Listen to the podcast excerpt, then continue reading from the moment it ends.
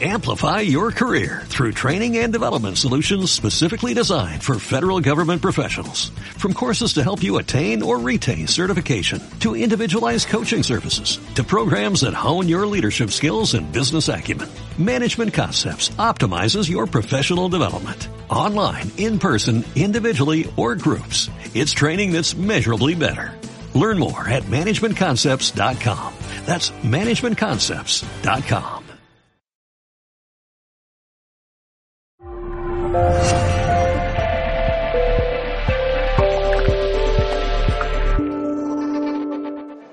Bueno, esta es la segunda parte de una charla que dimos eh, hace unas, un mes, puede ser, algo más de un mes antes del verano, la dimos en, en Pozuelo, que versaba sobre casas enfermas y que te enferman.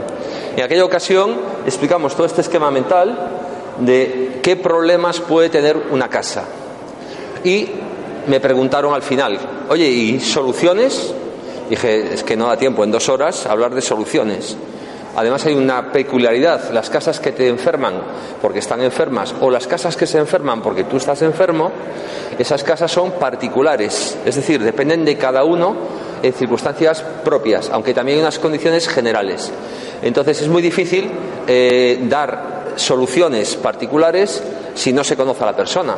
Si tú tienes la casa mal, eh, yo tengo que ir a verla, tengo que ver cómo es el lugar. Por ejemplo, las leyes influyen en, en, las casas o en las urbanizaciones o en la formación de las ciudades, porque la ley obliga a urbanizar de cierta manera.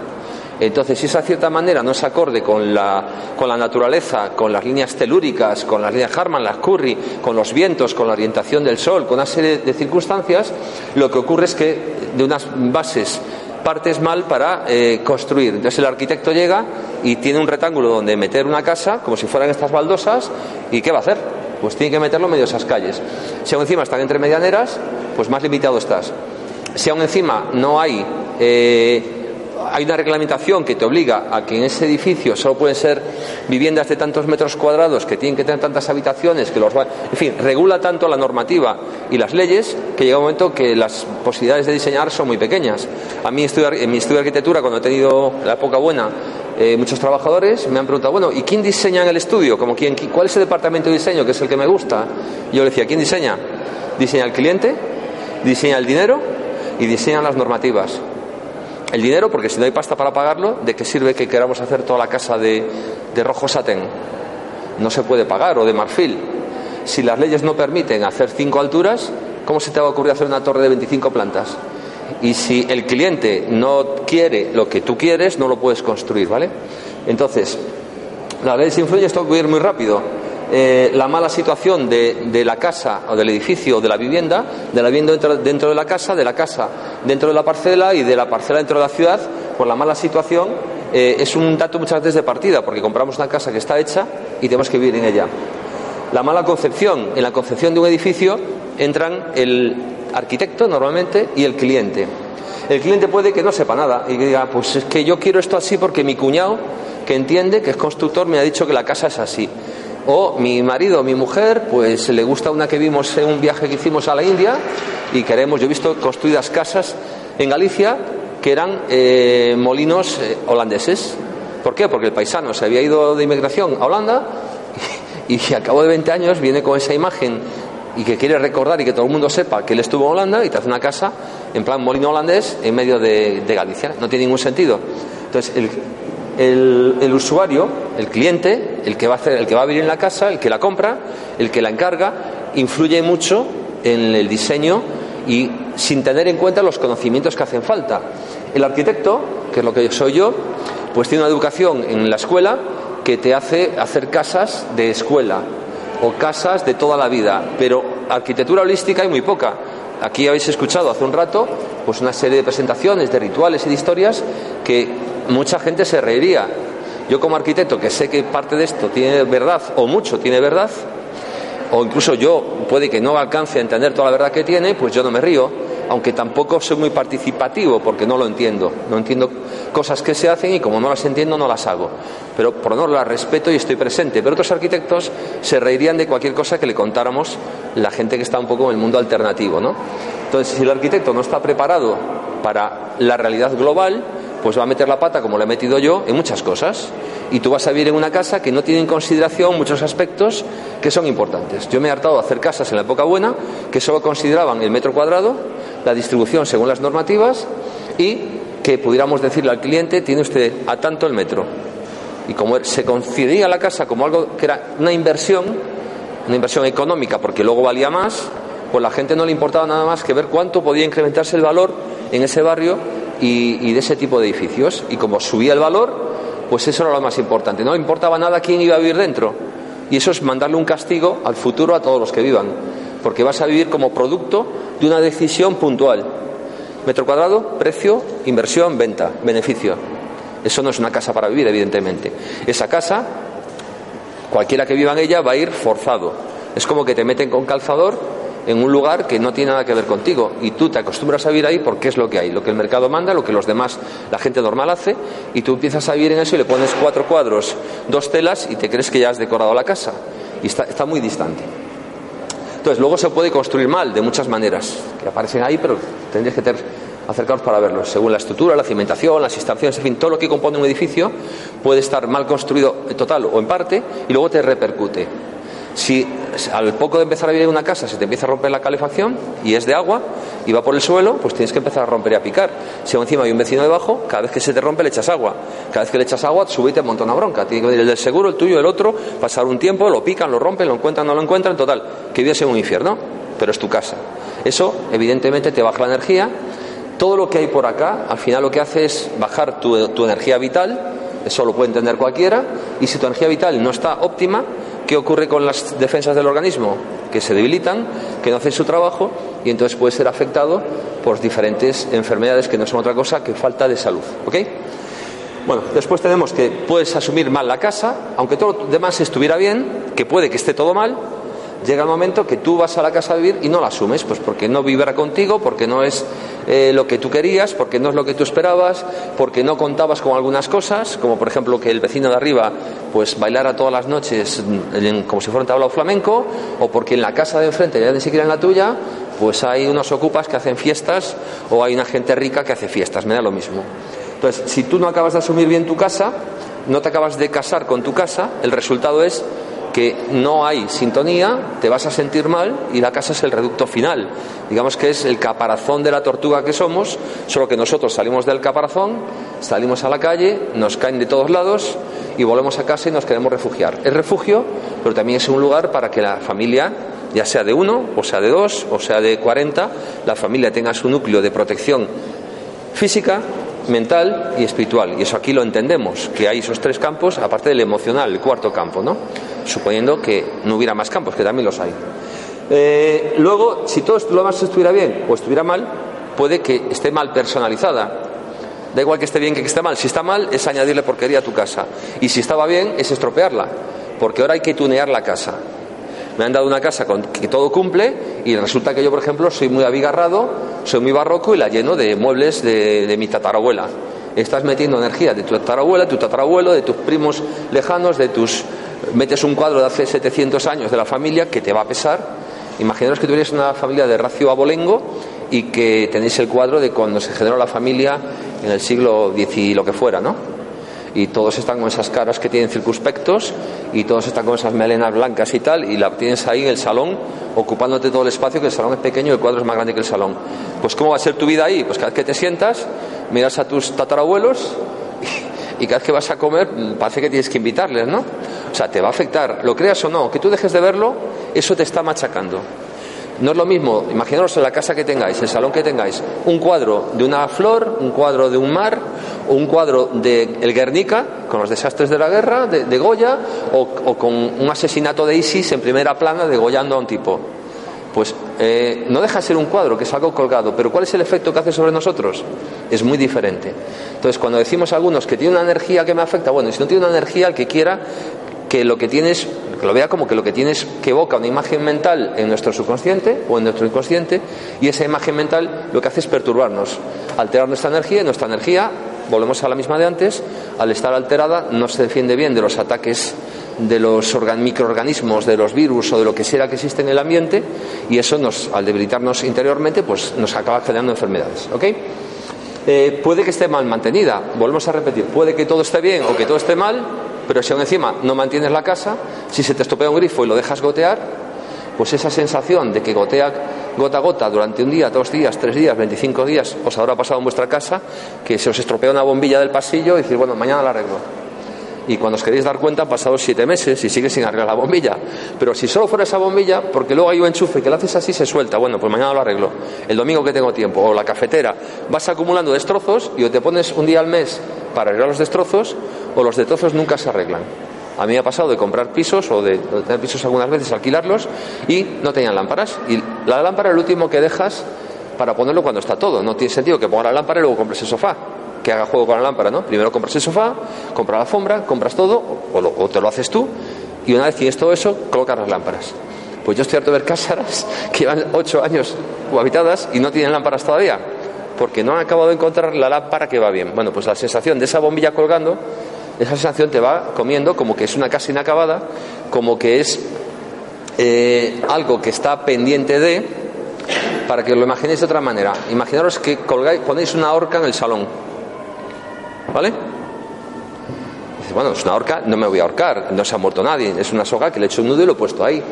Pero a que os afectaría psicológicamente, eso podéis entender que os afecte porque la estáis viendo todo el día y os da la sensación, os recordáis de todas las películas de vaqueros de que cuelgan, de Guillermo Tell que le van a colgar, de fin, de, de Hussein, Hassan Hussein que le colgaron, empiezas a recordar consciente o subconscientemente todo eso es una imagen de muerte que asociamos como muerte y como símbolo y eso te está mermando tu vibración y tu energía, con lo cual estás problemáticamente tendente a enfermedad. Eh, el mantenimiento puede ser constructivo, de limpieza, de decoración, en fin, de todo lo que entendáis que se puede estropear y que hay que arreglarlo. El mal vivenciada quiere decir que todo lo anterior puede estar bien o todo lo anterior puede estar mal y ahora hay que vivir la casa. Aunque esté todo bien, si cada dos por tres te peleas con tu pareja, con tus hijos, con el perro, eh, al final agarras unos marronazos, que toda esa energía de, discusión yo no, no, soy capaz de, sentirla y de percibirla, pero hay personas que son psíquicas y que llegan a veces a habitaciones y dicen, Dios, aquí ha habido una pelea brutal y son capaces de decirte algo que ha ocurrido y luego lo puedes constatar. Porque viene la persona, la viene a la casa y dice, oye, aquí pasó algo ayer. Dice, sí, tuve una con mis hijos que me llegaron tarde y les dije no sé qué y yo me he arrepentido. dices, coño, está ahí la energía. Yo cuando era pequeño eh, iba a ciudades de piedra como puede ser Toledo, Santiago, y yo notaba que las ciudades de piedra tenían algo que no tenían las ciudades modernas. Y a mí me da la sensación de que la vida de la historia de las ciudades, de alguna manera, de las personas que habían pasado por ahí, se pegnaban las piedras. Entonces, cuando vas a Santiago de Compostela, ya no solo la, proporción y la estética, sino estar, tocar las piedras. Yo se lo he hecho mucho, tanto en las rocas como en las ciudades. Yo, más que mirar los edificios, siempre me ha dado desde pequeño por tocar las piedras. Y bueno, mm, tampoco es que haya sentido mucho, pero sí notaba como que había ahí una, densidad de especial, no solo la de la piedra, sino algo que se le pegaba, ¿no? Y de hecho, cuando vamos a ver monumentos, aparte que están todos colocados, voy muy rápido porque solo hay una hora. Eh, aparte de que están hechos en lugares eh, con poder, con energía especial, energías telúricas, eso se mide, para los que no creen, eso se mide con un aparato, pues además de eso ha habido muchas vivencias que ha habido allí, ya sean ofrendas, ya sean reuniones de gente, eh, son cosas como cuando vas a la Plaza del Sol, la Puerta del Sol, además de todo lo que tenga de bonito en sí, tantas veces nos hemos reunido ahí a dar las campanadas y a manifestarnos que todo el mundo que llega a la Puerta del Sol nota que tiene una energía distinta, ¿no? más fuerte que en una plaza en la que solo hay autobuses. ¿Eh? La energía de una plaza en la que paran autobuses, que es un intercambiador, con la energía de la Puerta del Sol son muy diferentes. Entonces, ¿existen las energías? Claro que sí. ¿Afectan a la salud? Claro que sí. ¿Interactuamos con ellas? Imaginaros eh, pues eh, una bañera de agua fría. Nosotros tenemos 36,5 grados y la bañera está a 5 grados. ¿Qué ocurre si te metes en la bañera? Que tu temperatura baja y la del agua sube. Hay un intercambio de, energía calórica, o sí, calórica. Entonces, además de la energía convertida en calor, tenemos otras energías que se mezclan con las energías del ambiente o con las energías, en este caso, de la casa. ¿Correcto? Bien, otra vez digo lo mismo, que si todo esto fuera bien o todo fuera mal, ahora llegaríamos a que está mal vivenciada, mal eh, protegida. ¿Alguno conoce una casa que os venda una inmobiliaria o que os pueda vender eh, un particular que esté protegida contra arcontes, que esté protegida contra ataques psíquicos, que esté protegida contra espíritus, que esté protegida contra almas en pena? O sea, si hay un cementerio fuera, a tres pasos, si alguien construye aquí una casa, algún constructor, algún arquitecto, ¿alguien ha protegido eso contra la energía que produce el cementerio? Nadie. Por tanto, mal protegidas están todas las casas. En la anterior conferencia me preguntaron, oye Jaime, ¿tú conoces alguna que esté bien en, algún lugar del mundo? Y dije, pues no. No, porque no creo que nadie antes hiciera un esquema como este, planteándose todos los problemas que pueda haber y más que faltarán, y menos aún se ha planteado construirla sin que hubiera ningún problema de estos. Porque es tan complejo que hace falta qué? Equipo. Hace falta psíquicos, hace falta psicólogos, hace falta expertos en, geopatologías, hace falta arquitectos, hace falta gente de Feng Shui, hace falta un equipo, 5, 6, 7 o personas que tengan esos conocimientos. Y hace falta, ¿qué hace falta? Una persona, esto tiene que ver con lo que vamos a poner después, con las soluciones, hace falta un cliente o una persona, usuario, que esté sensibilizado. Porque si tú le hablas de todo esto a alguien que no acaba de entenderlo, pues se va a reír, va a seguir enfermo y allá él, ¿no? no se va a poder curar en la parte que le afecte el edificio. En la parte que le afecte otras cosas, porque puede ser que le afecte eh, algo que ocurre en la calle, o que le afecte ondas cósmicas, o que le afecte que su abuela se está muriendo de lo que sea. Eso también le baja las defensas. Pero hay una parte que es la casa, que es donde pasamos la mayor parte del tiempo por unos de descanso, o la oficina, que pasamos el tiempo de trabajo, que te puede estar afectando. De hecho, hay gente que se siente muy bien en su casa, pero va a la oficina y no sabe qué le pasa, que le pega un bajón, o al revés, está en casa con un bajón tremendo y va a la oficina y está estupendamente. Bien, y por terminar el primer repaso, puede que todo esto esté bien o que esté todo mal, pero lo que estaba mal era el terreno. Si tú has hecho una casa, si todo esto está fenomenal, pero resulta que estás en una ciudad que está encima de una falla, por ejemplo, San Francisco, pues toda la energía telúrica, toda la amenaza del gran terremoto de San Francisco que acabará completamente con la ciudad, todo eso está aquí en la psicología. Imaginaros que vuestra casa está en, en Cuenca, en las casas colgantes. Es muy bonita, es muy guay, vas a cenar en un restaurante que está colgando y es precioso, está con el balcón hacia el espacio, es una sensación muy emocionante el, saber que debajo no hay nada, pero y dormir ahí todas las noches. Si estás en esa casa y estás durmiendo, tus, tu psiquis, tu subconsciente te está diciendo, ¿y si se cae? ¿Y si se cae? Y no se cae, pero ¿y si se cae? ¿Y si hay un terremoto ahora en Cuenca? ¿Qué va a pasar con esas casas? Pues la sensación esa lo que te produce es una inseguridad interna y te debilita el sistema defensivo y te pueden acabar siendo enfermedades. Por tanto, todo esto, esto que es bastante complejo, o lo parece, todo esto son problemas. Lo he resumido en 10 minutos, está bien. La otra vez me llevo dos horas, pero es que es un resumen, ¿vale? Cada una de estas ramificaciones podríamos hablar un largo rato, ¿vale? Recomiendo que os veáis la anterior conferencia. ¿Y qué ocurre? Que de, la conferencia de hoy se llama Primeros Auxilios. ¿Qué son los primeros auxilios? Pues si hacemos el paralelismo con la medicina, pues eh, os pueden explicar de muchas formas cómo podéis estar enfermos en global, cómo es vuestro sistema eh, digestivo, cómo es el sistema respiratorio, el sistema no sé qué, y vosotros podéis haber leído mucho de, cómo estar sanos y cómo, y cómo se curan las enfermedades y cómo te operan un cáncer o un tumor de no sé cuánto, pero si de repente te pones malo, necesitas llamar al médico, ¿no? O ir a un hospital, o buscar un médico holístico, que sería lo mejor. Pero mientras viene, ¿qué haces? Pues primeros auxilios. No puede ser que alguien se te caiga adelante, que, veas que, se está tragando la lengua y digas, espérate, vamos a llevar al médico y ya cuando venga te saca la lengua de la garganta. Lo veis en el fútbol, cuando un jugador se cae al suelo porque se va un golpe, van todos a sacarle la lengua, porque les dan cursos seguramente de primeros auxilios en el campo de fútbol.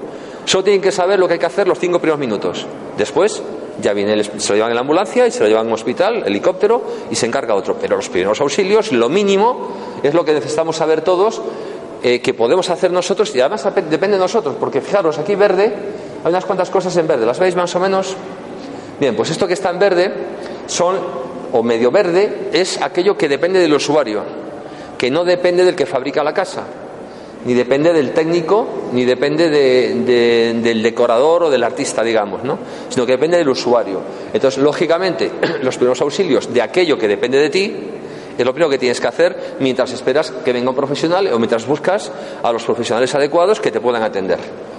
Profesionales que, curiosamente, querrán cobrar por su trabajo, obviamente, ¿no? Si el fontanero tiene que arreglar una, fuga, eh, ¿qué esperas? ¿Que te lo regale?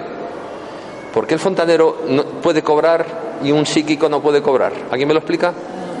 ¿Por qué el psíquico tiene que hacer las cosas gratis? ¿O por la voluntad? Y el fontanero te clava 20 euros la hora, más el transporte, más el no sé qué. Pues esta sociedad tiene equivocados los conceptos, me parece. A ver si lo hago bien. Correcto, bien. ¿Veis que lo he limpiado bastante, no? Repetimos.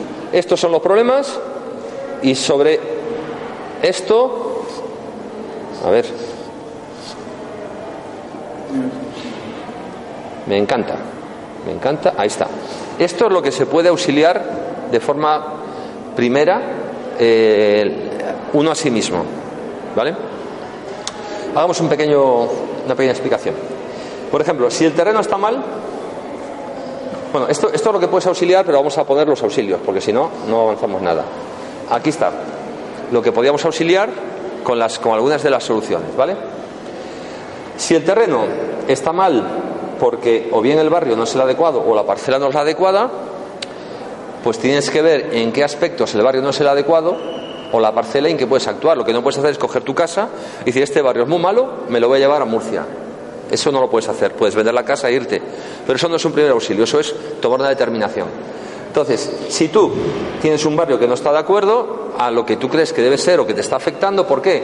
Pues porque hay psicópatas sociales, porque hay delincuencia juvenil. Pues si no te puedes ir, tendrás que juntarte con asociaciones de barrio, tendrás que eh, recoger firmas para lo que sea que necesites, hablar con la comunidad de propietarios, porque hay tres vecinos en el A y cuatro en el B que no me están dejando vivir, no me dejan dormir, tendrás que ir al ayuntamiento si necesitas poner una denuncia por normativas o por ordenanzas porque el ruido es muy grande y sobrepasa los decibelios, o tendrás que ir a hacer activismo social. Si no hay nada que te, defienda contra algo que está ocurriendo porque es una, una psicopatología o una sociopatología nueva, pues tendrás que juntarte con los que como tú sufren eso e intentar cambiarlo, ¿no? Si hay delincuencia o hay exclusión o hay, pues tendrás que intentar, entre otros, eh, eh, iniciar una actividad de barrio, que lo hemos visto en muchos sitios.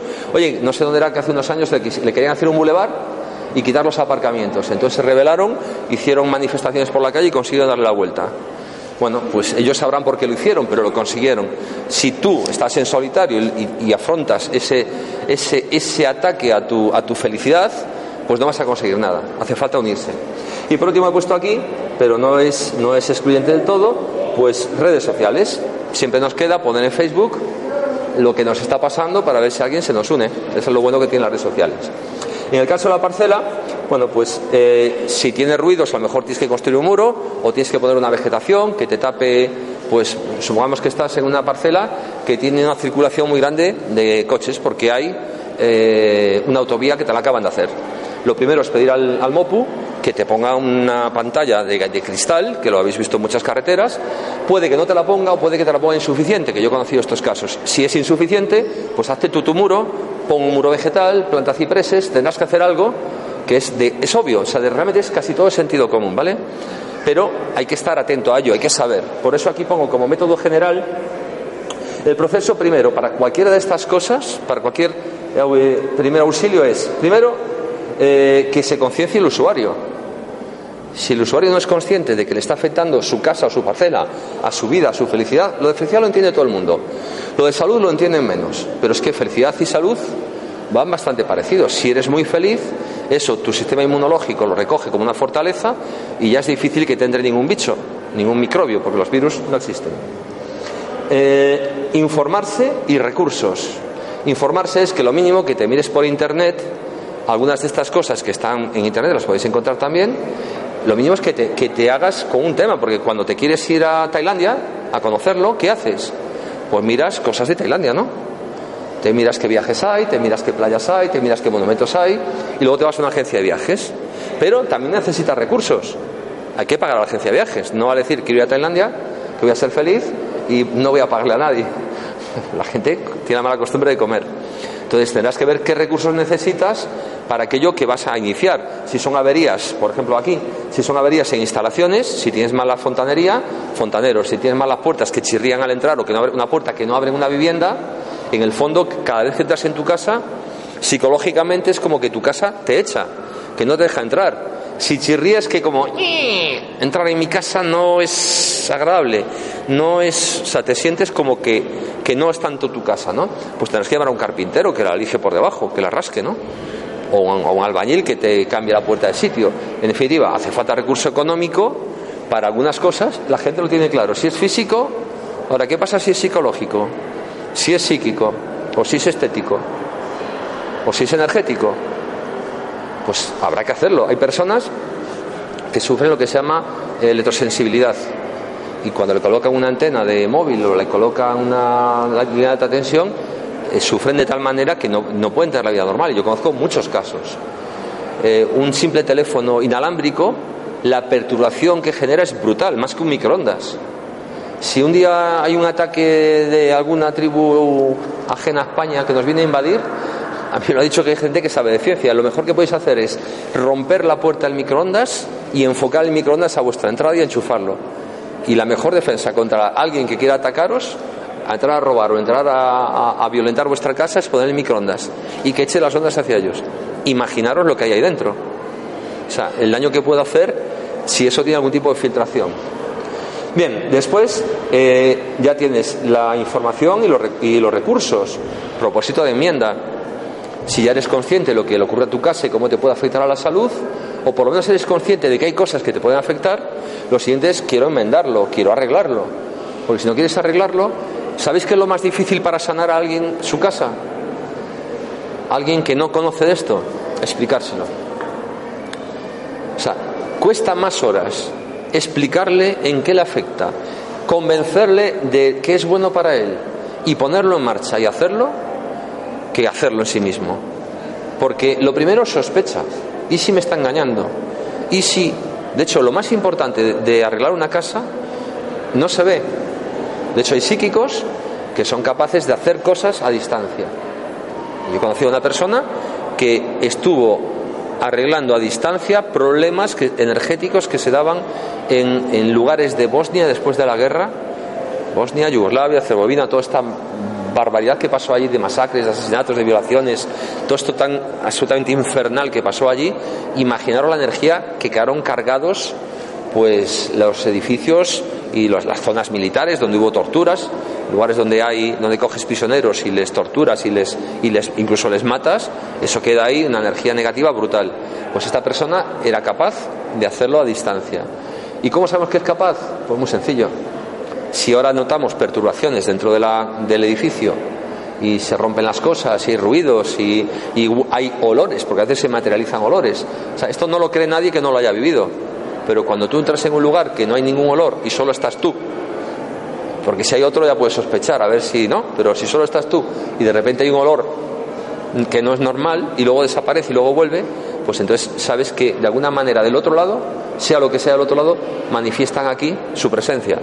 Entonces, si hay una intervención desde fuera, dicen, ahí va, he estado tres días, ya está limpia la casa, y de España a Herzegovina o a Yugoslavia o a lo que fuera el sitio este en Bosnia y si de allí te dicen que eso está arreglado y además son militares con lo que les cuesta creer en esto pues imaginaros si hay capacidad para hacerlo. Por tanto propósito de enmienda inmediatamente un plan de acción. Lo que no podemos es arreglar una casa que tiene problemas sin un plan porque si hoy pongo solo la bombilla pero no arreglo el enchufe, mañana arreglo el enchufe pero no arreglo la gotera y, no arreglo las energías que hubo aquí porque pasó no sé qué, pues al final si lo vas haciendo por partes sin una planificación, pues bueno, mejor es problema mío por ser vírico, pero vamos, si no hay plan no hay nada. Eh, inmediatamente algo que puede hacer como primer auxilio una persona es fortalecer su salud.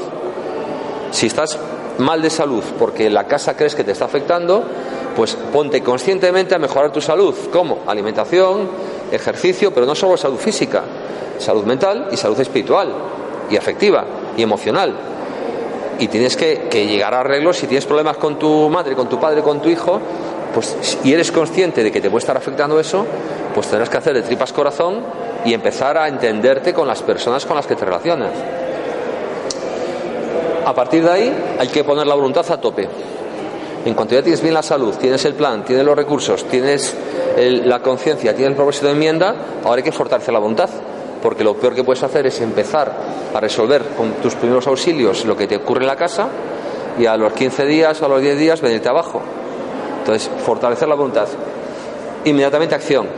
Todo lo demás no vale para nada si no se entra en acción.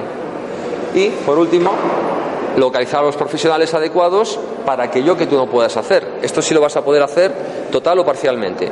Pero lo que vimos antes, que era mucho, que no estaba metido en los arreglos de acá, pues eso vas a necesitar de alguien que te ayude.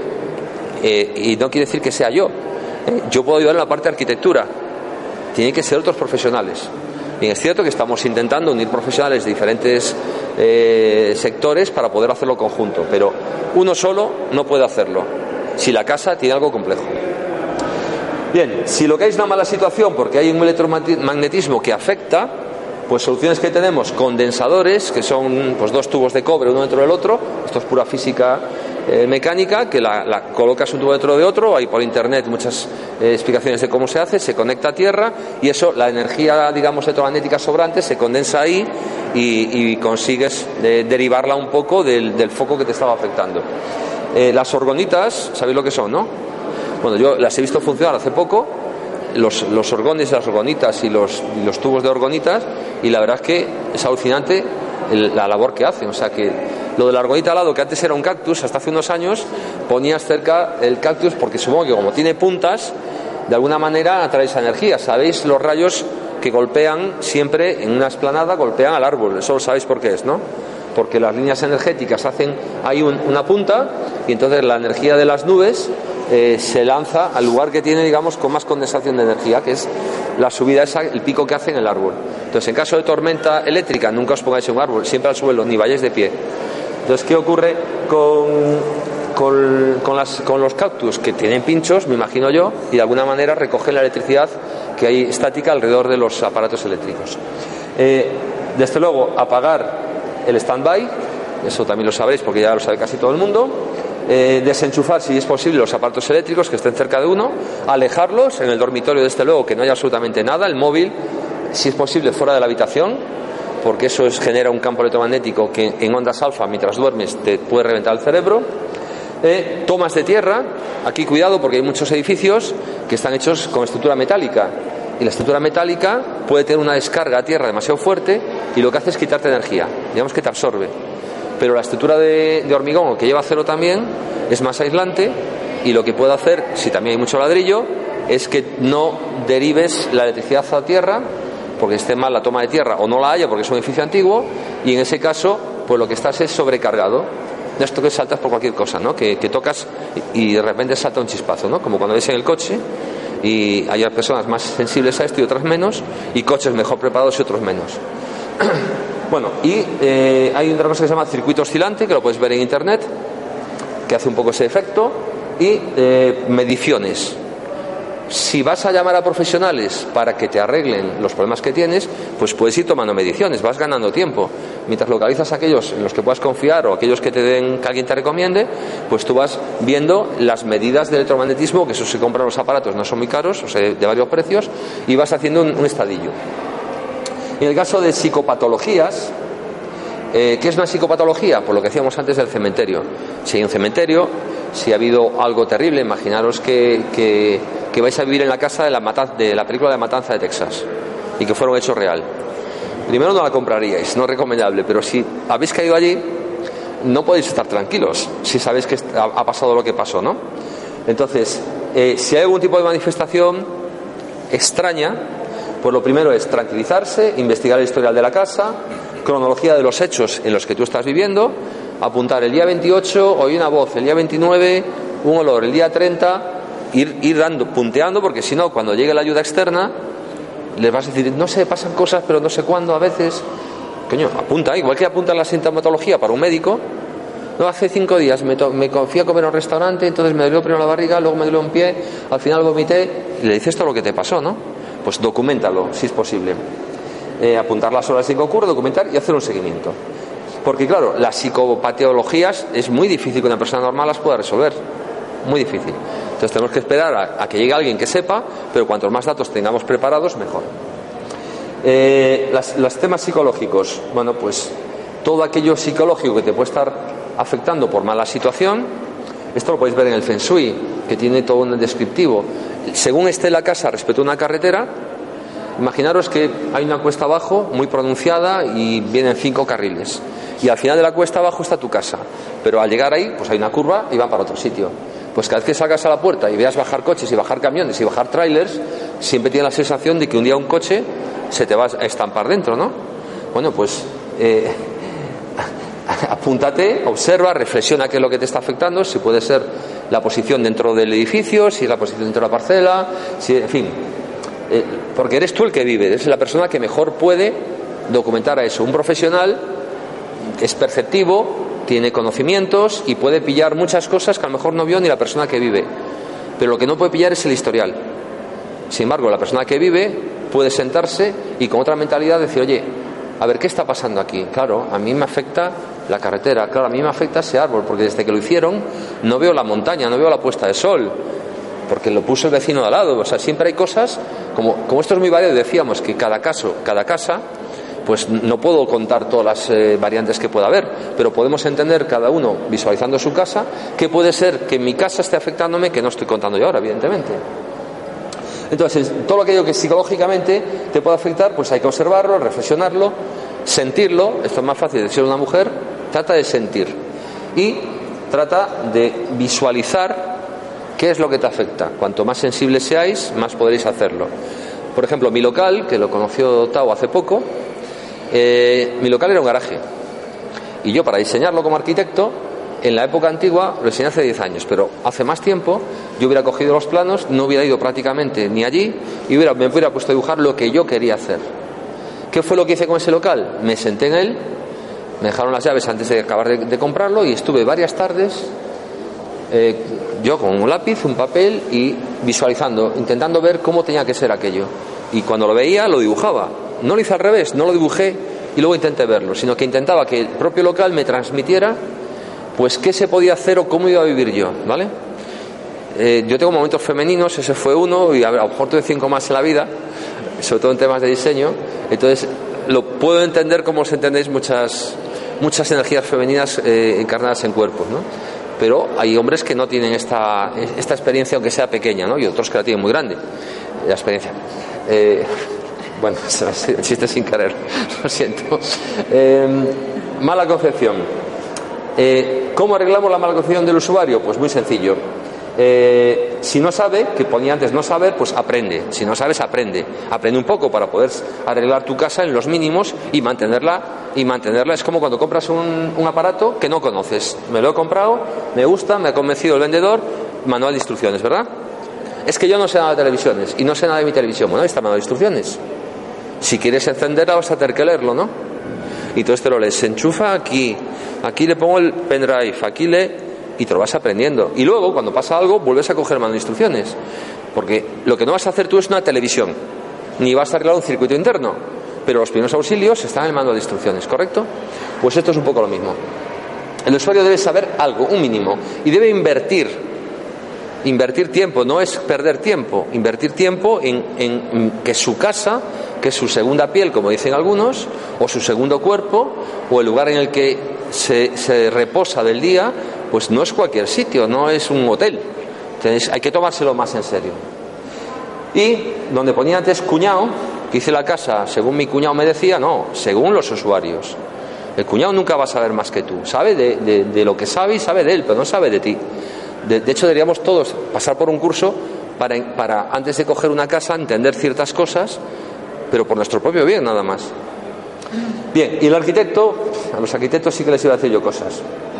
Eh, eh, eh, reservé dos o tres conceptos. El arquitecto, entre todos los problemas que te podía haber generado al diseñar la casa, es que hizo la casa porque era el estilo o moda de la época. ¿Y por qué tengo que vivir yo en el estilo o, la moda del año 95 el resto de mi vida? Porque los estilos cambian cada dos o tres años cómo se llevaba esto y el arquitecto era muy de moda y me hizo exactamente lo que se llevaba en esa época y ganó un premio además de diseño, pero ¿y ahora? ¿Tengo que vivir yo el resto de mi vida en algo que se hizo exclusivamente para la vanagloria de un diseñador? No. Entonces, lo que toca hacer es tu estilo y tu moda. Readaptar la casa o por lo menos lo básico, lo que puedas mover. No vas a tirar tabiques antes de que llegue un profesional, pero sí puedes a lo mejor cambiar el mobiliario, cambiar los cuadros, cambiar la posición de, alguna habitación, porque él dijo que está el dormitorio y allí la sala, pues lo cambio. Si me cabe, pongo aquí la sala, pongo allí el dormitorio. Y otra cosa que se podía arreglar es que a lo mejor no tuvo empatía el arquitecto con el usuario, porque no le importó o porque no lo conocía, porque es una casa de viviendas, hizo un edificio de 200 viviendas y no conocía a los 200 usuarios. Y entonces decidió él y el promotor que había cinco tipos de usuarios. Los, de la, los del apartamento, los del estudio, los de la vivienda de dos, los de la vivienda de tres y el que sea. Y entonces hizo cinco modelos de, vivienda, los encajó en su puzzle, en su Tetris, en su cajita de zapatos y todo una vida igual. Y es que no somos iguales. Somos parecidos, pero no somos iguales. Y tu casa es tu piel, es tu cáscara de la tortuga. Ponle la cáscara de una tortuga a otra tortuga, a ver si cabe. Dependerá del tamaño, dependerá de la formación, dependerá de la espalda que tenga. No, cada uno tiene que ir con su, con su, con su caparazón. Por tanto, hay que suplir la empatía que no tuvo el arquitecto con tu propia empatía. Si es tu salud y es tu vida la de tu familia la que está en juego. Siéntate un poquito, deja de ver Sálvame, deja de ver programas que no llevan a ningún lado, salvo Cuarto Milenio. Los demás puedes, puedes dejar de verlos todos prácticamente, algún documental también. Y, y siéntate a entender tu casa un poquito. Y a partir de ahí prueba, también puedes probar, ¿no? O sea, no vas a aceptar a la primera. dices, pues si hago esto voy a ir feliz. Y luego no vivo feliz. Bueno, pues a lo mejor no es eso, cambia otra cosa, ¿no? Como son primeros auxilios, pues más vale que hagas cualquier cosa, por pequeña que sea, que que no hagas nada. Si es mala construcción, pues las instalaciones hay que revisarlas, repararlas, renovarlas. Y hay que intentar ahorrar, porque el dinerito al final afecta a la salud mental. Cuando no tenemos un duro para llegar a fin de mes, cualquier cosa que hacemos nos agobia. Si nos agobia, vibramos en baja energía y si vamos en baja energía, el sistema inmunológico se resiente y si se resiente, enfermos. Por tanto, ahorrar lo que se pueda, que sea sano, no ahorremos tampoco insanamente, de manera que apaguemos todas las luces y vayamos a tientas porque te puedes torcer un pie y entonces te vas a enfermar también. o te da un mal rollo y te agarras una depresión porque andas a oscuras por tu casa todo el día y tampoco es eso. De hecho, las casas tienen que tener luz, ventilación, todo esto que veréis por internet, que bastante lógico, color, tienen que tener objetos que nos recuerden a algo. Eh, recomienda mucho el minimalismo en internet. Eh, yo le diría el algo, algo mismo, ¿no? O sea, algo mismo, o sea, ni, ni, mucho, ni abigarrado, ni nada. Porque cuando llegas a decoraciones minimalistas, pues tienes una esplanada y un sofá allí, y el resto de la casa vacío. O sea, minimalista no es lo mínimo en la lista. ¿eh? O sea, el mínimo de cosas que sean útiles, que necesites y que a ti te aporten. Porque la minimalista es eh, una silla, una mesa, todo de diseño y vacío, ¿no? Y eso no es vida tampoco. No lo cargues, no lo llenes, y para los que somos o podemos ser un poco de llenar, yo recomiendo que haya la habitación de llenarlo de porquerías y las demás habitaciones con lo que necesites. Y ya está, así tienes las dos vidas. Vas al trastero y ves un montón de cosas y eres feliz porque tienes allí los juguetes de vaqueros de cuando eras niño, la, o la muñeca, o, lo que fuera que jugar, la bicicleta de, ruedas de atrás, ¿no? Pero eh, eso no tiene que estar en tu salón. Tu salón tiene que haber cosas útiles, prácticas y que a ti te refuercen, ¿vale? Bien, eh, la cubierta, por supuesto, tiene que estar perfecta, porque en cuanto entra agua en una casa, si la casa hace agua, tu vida hace agua. Si hay fugas de agua, ya sabéis que hay quien dice que se relaciona lo que le pasa a tu casa con lo que te está pasando a ti. Por tanto, eh, si arreglas la casa, en cierta manera también te estás arreglando a ti. Hay quien dice, como es dentro, es fuera. Y si arregla lo dentro, arregla lo de fuera. Y también si arregla lo de fuera, arregla lo de dentro. Bueno, yo no sé si es tan así, pero sí hay una cierta relación. Y la medida que hay esa relación, pues tenemos que intentar por todos los medios arreglar nuestra vida, arreglando nuestra casa. Si la casa estaba mal asumida, es decir, que la casa no casabas con ella, pues casa con tu casa. Tienes que hacer un esfuerzo, porque no te puedes ir, de casar con tu casa. Es decir, la casa es que me repatea desde el primer día que entré. Pues si no te puedes ir, tienes que hacer un esfuerzo mental por adaptarte parcialmente y otro esfuerzo por adaptar la casa a ti. Es un viaje de ida y vuelta. Eh, si no te llama la casa, bueno, pues si no te llama, que te llame la casa, que te, que te apetezca entrar en tu casa. Para eso hay que armonizarla. Hay que armonizarla pues con algunos objetos que, como decíamos antes, que te sean afines o que representen algo, que tengan a lo mejor alguna simbología que para ti sea importante. O sea, los símbolos estándar, pues valen, estándar, ¿no? Pero, pero tú eres una persona, un individuo o una familia, y esa familia, pues le puedes simbolizar otra cosa. Si, si eres chileno, pues a lo mejor quieres tener la bandera de Chile, bueno, pues la bandera de Chile para los chilenos. Los que sean rumanos, pues tendrán la bandera de Rumanía o tendrán algo de allí. Eh, si está mal personalizada, de formas o de colores, bueno, pues antes eh, puede que tuviera colores, o sea, que tuviera formas duras y, y formas eh, con aristas, pues elimina las aristas, pon formas curvas, pon formas suaves o neutraliza.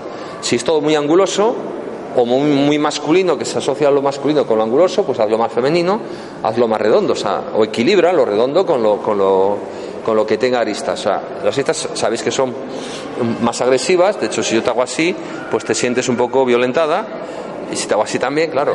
Pero todo lo que parece que nos apunta, parece que nos ataca. Entonces, redondear siempre es una buena solución y suavizar, armonizar y ponerlo sobre todo colores a tu gusto. Habrá quien te diga, quedan 10 minutos, vale. Habrá quien te diga, no, hay que poner este color aquí, este color allá. A ver, los colores tienen una vibración y por tanto una energía. Pero también es una cuestión de gustos. Por lo que sea, a mí me puede gustar el fucsia, pues pues yo pongo fucsia. No todas las habitaciones fucsia, vale. Fucsia, dicho. Fucsia, fucsia, fucsia con C, sí. Si son dormitorios, se supone que son colores eh, suaves, tenues, para que al dormir la energía vibracional del color no te perturbe las ondas eh, alfa del sueño, ¿no? de la relajación.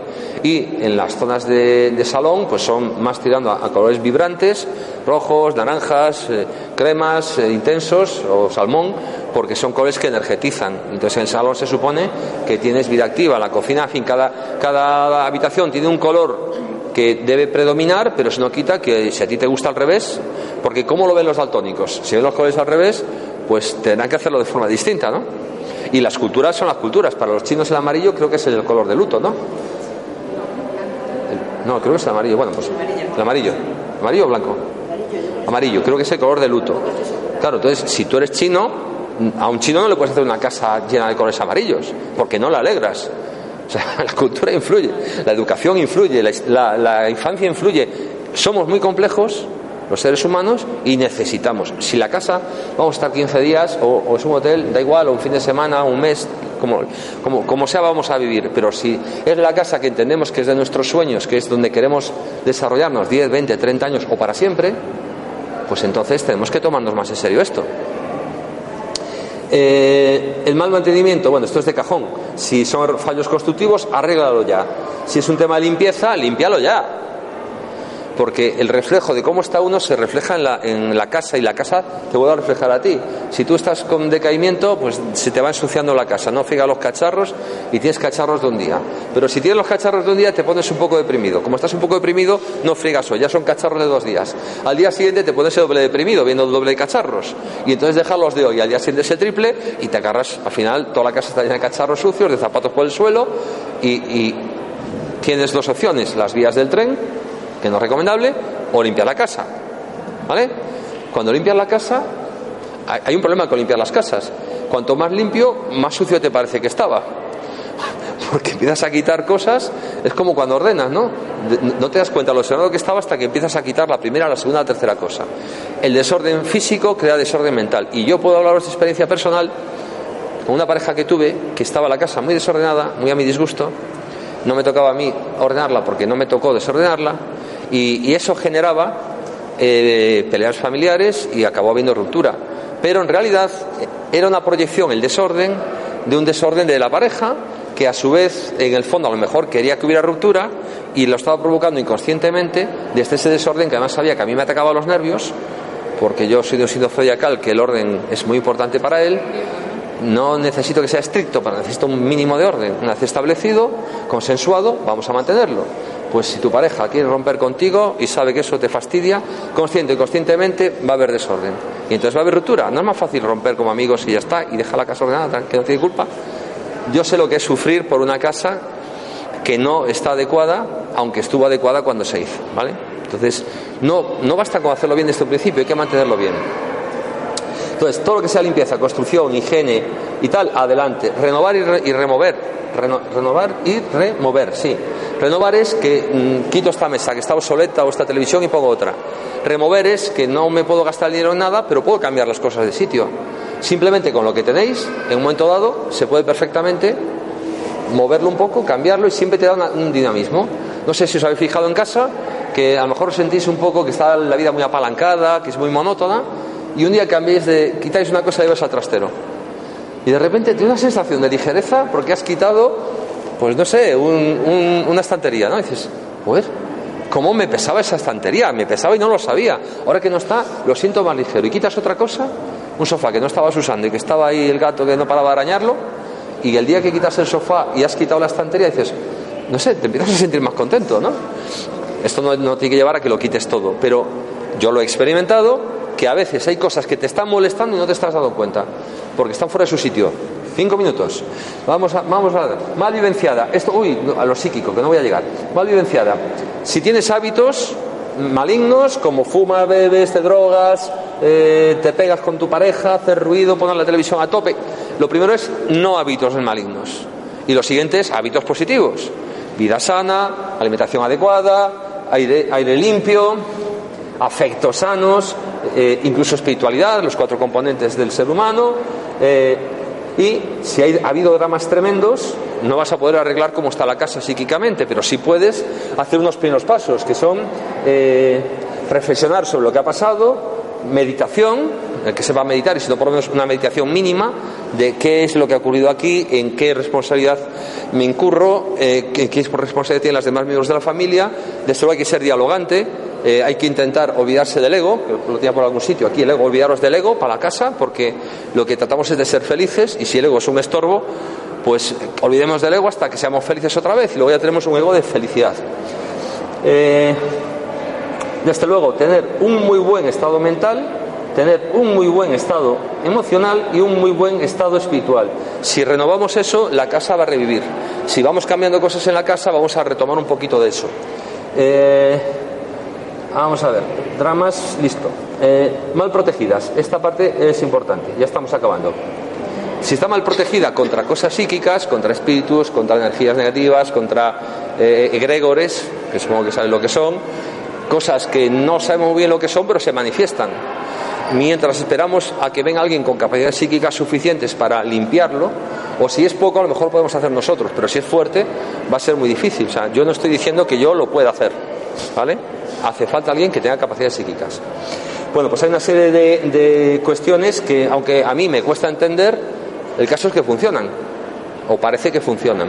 Como puede ser la utilización de cristales, de cuarzos, de sol, de, perdón, de sol, de sal unido a agua, en ciertas cantidades, en ciertos lugares, puede ser en, cuencos, eh, y puede ser en líneas en las ventanas o en las puertas. Yo esto de la sal y el agua me reí la primera vez que lo escuché.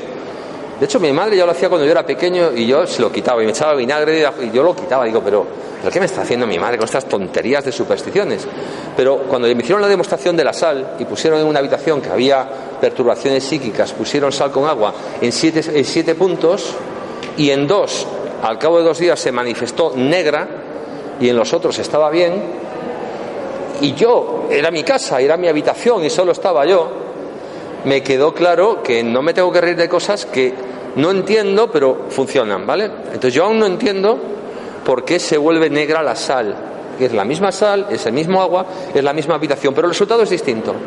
El caso es que la persona que me limpió la casa, en este sentido, pues consiguió los objetivos.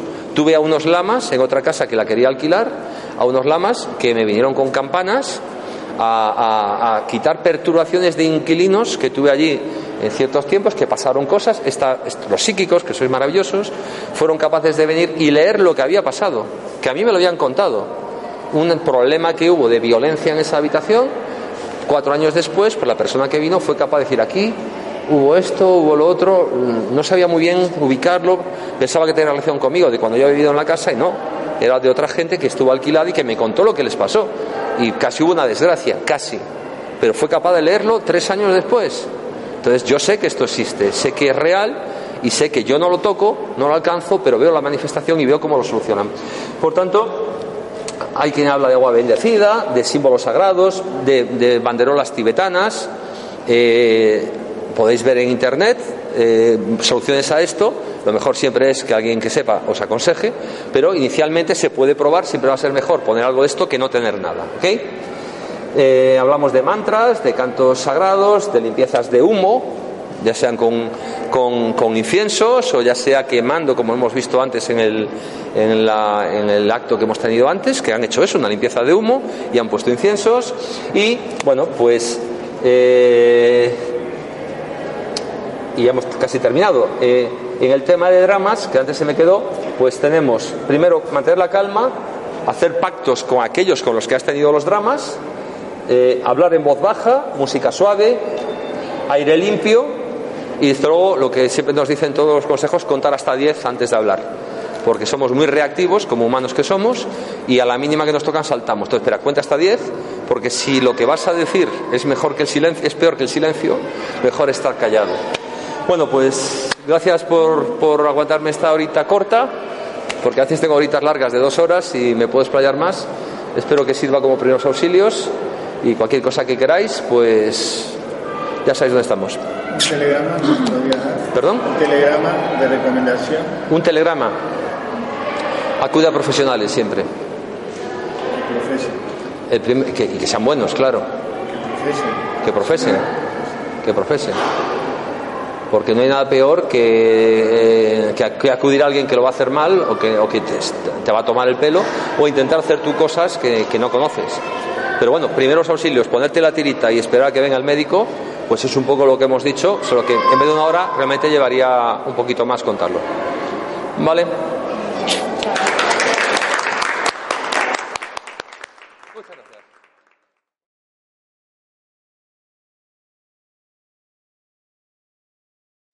Amplify your career through training and development solutions specifically designed for federal government professionals. From courses to help you attain or retain certification, to individualized coaching services, to programs that hone your leadership skills and business acumen, Management Concepts optimizes your professional development. Online, in person, individually, or groups. It's training that's measurably better.